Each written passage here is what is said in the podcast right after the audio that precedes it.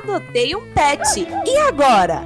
Confira as dicas da QTV para tutores de primeira viagem.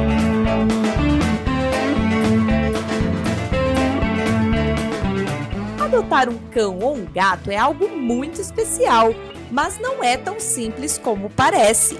Mudanças são sempre estressantes para todo mundo, e isso não é diferente para o seu novo melhor amigo.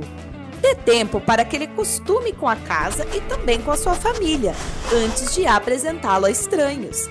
E certifique-se de que as crianças saibam como abordar o cãozinho ou o gatinho, sem sobrecarregá-los.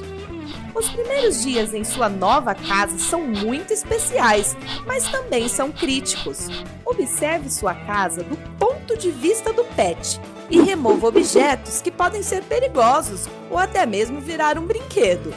Se o animal que você adotou é ainda um filhote, saiba que ele vai pegar, mastigar e tentar destruir qualquer coisa que estiver pela frente. Deixe alguns brinquedinhos específicos para ele brincar e gastar toda a energia à vontade. Apresente para ele o local em que ele deverá fazer suas necessidades e gaste uma boa quantidade de tempo para que ele se acostume com a área.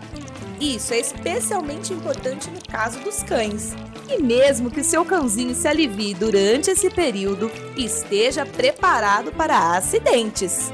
Mas lembre-se, ele está chegando em uma nova casa, com novas pessoas, novos cheiros e novos sons. E isso pode confundir até mesmo o cão mais educado. Mas se você encontrar algum problema no comportamento do seu cãozinho ou até mesmo na familiarização com o novo ambiente, leve o seu melhor amigo ao médico veterinário. Somente o médico veterinário terá a melhor recomendação para a saúde do seu pet. Até a próxima!